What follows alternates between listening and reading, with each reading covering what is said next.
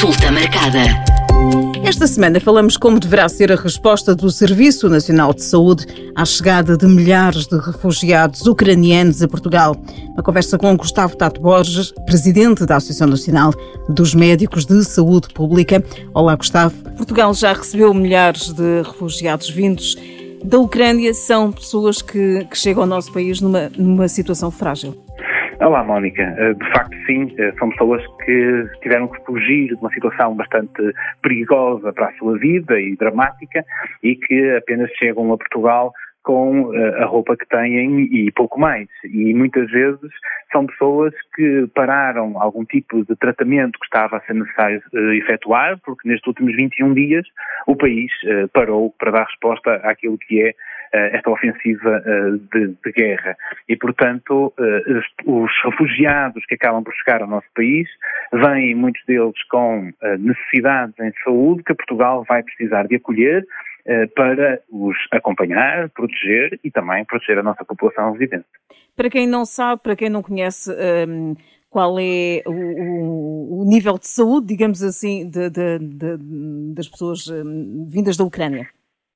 Eh, há várias, eh, vários pontos eh, que são parecidos com o nosso. Eles têm um Sistema Nacional de Saúde Público, têm um Programa Nacional de Vacinação que é parecido com o nosso, um Plano Nacional de Vacinação que é parecido com o nosso, mas não tem todas as vacinas que nós também disponibilizamos mas acima de tudo a Ucrânia eh, tem alguns problemas que Portugal, felizmente, não tem apresentado com tanta frequência. Por exemplo, são um dos, dos 10 países da Europa com maior taxa de incidência de tuberculose multiresistente, eh, o que é de facto uma dificuldade no tratamento desta doença. São um dos principais países da Europa que têm infecção VIH, portanto, com maior taxa de infecção VIH. Eh, tiveram no final do ano passado um surto de poliomielite com 20 crianças identificadas com esta doença, algo que não acontecia na União Europeia há 19 anos, e depois, eh, nesta doença que nós estamos agora a acompanhar de uma forma mais próxima à Covid-19, eles têm apenas uma cobertura vacinal de 35% com uma dose de, para proteção para, para, esta doença. portanto, eh, são pessoas que eh, não têm, de facto, o mesmo nível de proteção que nós tivemos. Eh, poderá haver aqui também uma questão de literacia em saúde ou de utilização dos serviços que, que é diferenciada e, também, portanto, que vai tornar a nossa recepção e, e, o acesso aos nossos cuidados de saúde ainda mais experimentos para podermos acompanhá-los de uma forma adequada. Aqui, em relação às diferenças no Plano Nacional de Vacinação dos dois países, o que é que, o que, é, que é mais preocupante? Eh, eles têm algumas doses da vacina eh, que são dadas em idades mais avançadas e, portanto, as crianças não estão protegidas tão cedo quanto uh, as portuguesas e depois têm, nomeadamente, a vacinação contra a meningite C e uma outra vacina que não existe no Plano Nacional de Vacinação ucraniano e que será necessário também perceber até que ponto uh, as pessoas estão vacinadas ou não que vai ser outro, outra dificuldade acrescida desta questão da guerra para podermos regularizar a situação, porque se não tivermos nenhum comprovativo de vacinação para estas uh, patologias, nós teremos que ir, uh, de alguma forma, uh, proteger estas, estas crianças e estes, estes cidadãos, vacinando-os novamente para, para as principais doenças o que pode acontecer, porque muitas pessoas saíram de casa sem, sem quase nada, uh, muitas sem documentos, e poderá isso acontecer. Vamos agora falar aqui qual vai ser a estratégia, qual deveria ser a estratégia de, do Serviço Nacional de Saúde perante estes milhares de refugiados que estão a chegar ao nosso país. Será muito importante que o Ministério da Saúde estabeleça um guião de atuação uniforme em todo o país da, para podermos acolher estas pessoas da melhor maneira e para que ninguém fique uh, descalços, digamos assim, nesta avaliação e neste acompanhamento da sua saúde. Não, não faz sentido nenhum que num acesso do, do nosso país um, um, cidadão ucraniano seja avaliado, digamos assim, da cabeça aos pés e no outro lado seja apenas avaliado em determinadas áreas. E isso precisa de um guião muito bem uh, estabelecido, definido, de atuação, até para nós podermos perceber que rastreios nós vamos querer implementar nesta população. Uh, sabemos que, por exemplo, a vacinação com a BCG atinge 85% de cobertura vacinal das crianças, uh, o que significa que há uma camada substancial, mas não suficiente, de pessoas vacinadas para esta doença que não vão precisar de fazer um rastreio. Mas, se calhar, outras crianças, para serem vacinadas, vão precisar. Portanto, a prioridade em que rastreios vai ser necessário estabelecer, vamos uh, procurar infecções VIH de forma generalizada, se vamos procurar infecções por tuberculose latente também de uma forma generalizada, se vamos apenas fazer uma análise uh, normal das patologias corriqueiras e tentar descobrir uh, qual é o nível de vacinação para determinadas doenças para depois passar para essa vacinação e que tratamentos as pessoas também faziam na sua terra para depois poderem encontrar continuidade aqui em Portugal. Relativamente ao VIH, por exemplo, apenas 57% das pessoas diagnosticadas com VIH estão a fazer tratamento, o que mostra que podemos ter pessoas que vão chegar cá infectadas e que vão necessitar de iniciar esse tipo de tratamento.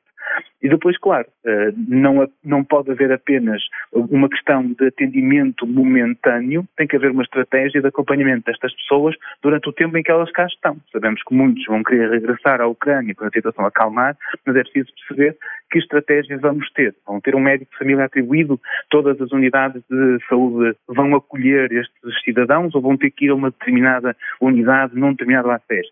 Como é que se vai organizar não pode ficar ao sabor de cada direção executiva e cada conselho clínico, tem que haver uma estrutura uniforme para, como eu disse, em Bragança ou em, Vila Real de Santo António, se faça exatamente da mesma maneira. Portanto, é aqui urgente um plano da Direção-Geral de Saúde.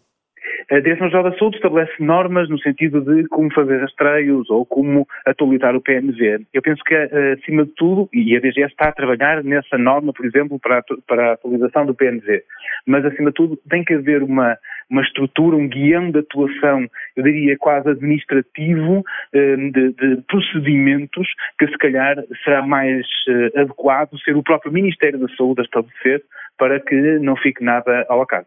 Aqui atenção, eh, atenção redobrada para, hum, para as mulheres e as crianças é? que estão a chegar, em maioria, ao nosso país são as principais uh, são as principais pessoas que vamos receber e que vamos acolher em Portugal, até porque os homens jovens estão todos uh, mobilizados para, para a guerra, não é? E portanto nós vamos receber crianças, vamos receber mulheres e vamos receber idosos e todos eles têm as suas particularidades e a necessidade de serem acompanhados e vacinados dentro daquilo que é a sua realidade e a sua necessidade de saúde. E portanto todos estes passos precisam de ter procedimentos bem estabelecidos e, e há normas da DGS para o acompanhamento das mulheres, para o acompanhamento das crianças, o Plano Nacional de Saúde eh, Juvenil, eh, temos também o eh, acompanhamento de idosos com determinadas patologias. Há várias normas que já existem, que vão ser colocadas também em prática nestes, nestes cidadãos, mas acima de tudo tem que haver de facto este guião que nos ajude no, no local, que ajude os médicos de família no local também, a definir quais são as prioridades de intervenção e de que forma vamos organizar-nos para os receber melhor. O nosso país tem uma taxa de vacinação contra a Covid-19 um, elevada, mas temos agora a Alemanha um, a preparar-se para uma sexta vaga de Covid-19 e estamos a receber um, refugiados com uma cobertura muito baixa. Não será mais um motivo para adiarmos uh, o alívio total das, das restrições da pandemia? Pois, isso tem que ser muito bem equacionado. Nós, neste momento, que eu tenho conhecimento, temos entre 8 a 9 mil pedidos de uh, residência temporária, ou de asilo por, por refugiados, dos quais apenas cerca de 2 mil e qualquer coisa foram já validados. Portanto, há aqui um processo também burocrático do CEF e das instâncias governamentais que também tem, tem que ser acelerado. Mas 8 mil, 9 eh, mil pessoas a entrarem em Portugal com uma cultura vacinal baixa são sempre um risco para maior transmissão, mas acredito que nesta fase inicial essas pessoas vão ficar mais em casa dos seus familiares, vai haver um ligeiro contacto, um contacto reduzido com a nossa população e, portanto, apesar de poder haver aqui um aumento da nossa, da nossa incidência, não penso que nós vamos ter um descalabro na Covid-19 por recebermos estas pessoas. Aliás, elas irão absorver os nossos comportamentos. Mas seria assim ideal, como disse bem, manter alguma cautela no alívio destas medidas, até percebermos o impacto que tudo isto vai ter. Já assistimos a um ligeiro aumento de, das, das, infecções nas últimas duas semanas. Esta semana só vamos descobrir na sexta-feira eh, como correu mas eh, nós estamos a seguir o caminho que já outros países aconteceram. Basta ver o, o, exemplo do Reino Unido e da Alemanha, como falou, que depois de aliviarem algumas medidas, nomeadamente o Reino Unido aliviar todas as medidas, eh, o número de infecções subiu, até os internamentos voltaram a subir. E, portanto, Portugal tem que ponderar esse alívio, esse avançar para o nível zero que a equipa da professora Raquel Duarte já, já definiu, eh, de uma forma muito cautelosa, para que depois não possamos, não tenhamos necessidade de retomar, voltar atrás e retomar medidas uh, mais, mais restritivas, que, que, não seria todo desejável. Uh, somos um país acolhedor, uh, e, e, mas é importante agora aqui saber o, o, que é que é mais urgente fazer nesta altura. que medidas é que seriam mais prioritárias, Gustavo? Em termos da saúde, será claramente o terem acesso livre ao nosso Serviço Nacional de Saúde e terem atribuídos a si algum profissional de saúde que os possa acompanhar de uma forma mais, mais prolongada e, e que possa uh, assegurar esta vigilância e esta contextualização que, que, vão ter e que não fiquem simplesmente entregue às consultas abertas uh, sem um médico regular que possa fazer um histórico adequado da, da, da doença e da vigilância que, que eles necessitem. Mas uh, não, pode, não podemos olhar apenas para a saúde quando recebemos destas pessoas e, portanto, será necessário também promover cursos de, de aprendizagem de português para que possam integrar-se na nossa sociedade, pensar em alojamento específico para estas pessoas que possam usufruir de uma forma mais prolongada. A questão também do emprego. Eh, vão vir pessoas eh, com, com qualificações que, que será necessário e será interessante possivelmente também enquadrarmos dentro da nossa realidade. Há um conjunto imenso de, de apoios, de, de, de pontos da, da, nossa vida que vão ter que ser também assegurados e numa fase inicial até oferecidos a esta população, do qual a saúde é também um bem essencial. E, e em relação ao apoio psicológico e à saúde mental? Tem que estar incluído neste plano que, que, o Ministério da Saúde tem que definir para, para, acompanhar estas pessoas no Serviço Nacional de Saúde. Nós temos psicólogos eh, em todos os pontos do, do Serviço Nacional de Saúde, não no número que seria ideal, mas temos, e poderá ser muito, muito importante, ou diria eu, fundamental, que haja também algum guião para que os nossos psicólogos consigam uh, ter um, ou dar um apoio mais, mais uh, forte, mais eficaz a estas pessoas que chegam e que vão estar preocupadas com os seus familiares que ficaram e que vão ter traumas de guerra. Um, aliás, até há uma coisa muito curiosa que eu descobri, que, que, me, que, me, contaram, que há certos locais que já nem estão a tocar os sinos das igrejas à, na hora, a hora a hora ou em horas específicas para que não haja o, o, o, o recordar dos alertas de, de, bombas a entrar e, portanto, para deixar estas pessoas mais, mais tranquilas. E por isso todas estas adaptações, desde a saúde mental que passa por consultas, mas também passa por modificar estes, estes pontos do nosso dia a dia para os acolher de uma forma mais, mais eficaz e mais adequada, eh, que vamos ter que assegurar também para a nossa população. Só mesmo para finalizar, Portugal tem meios, tem meios humanos uh, suficientes ou vai ser aqui necessário um reforço em termos de profissionais de saúde? Nós sabemos que o Serviço Nacional de Saúde está deficitário em termos de profissionais de saúde de todas as áreas. Não é só médicos, não é só enfermeiros, não é só psicólogos, mas também nutricionistas e técnicos superiores de saúde, etc. E, portanto, era necessário haver uma aposta de, de, criação de condições de trabalho atrativas para fixar estes profissionais no Serviço Nacional de Saúde, para podermos dar resposta não só à nossa população, mas também a estes desafios que chegam. Agora, nós sabemos que os nossos profissionais são, de, além de uma qualidade técnica muito boa, são, acima de tudo, de uma qualidade humana uh, fora do normal e vão dar tudo por tudo para acolher estas pessoas que têm estado debaixo de condições humanas miseráveis e, e numa situação que, que não agrada, não, não é boa e que apenas prejudicou toda a sua saúde. E isto sem falar de, de estarmos também a receber feridos uh, da Ucrânia.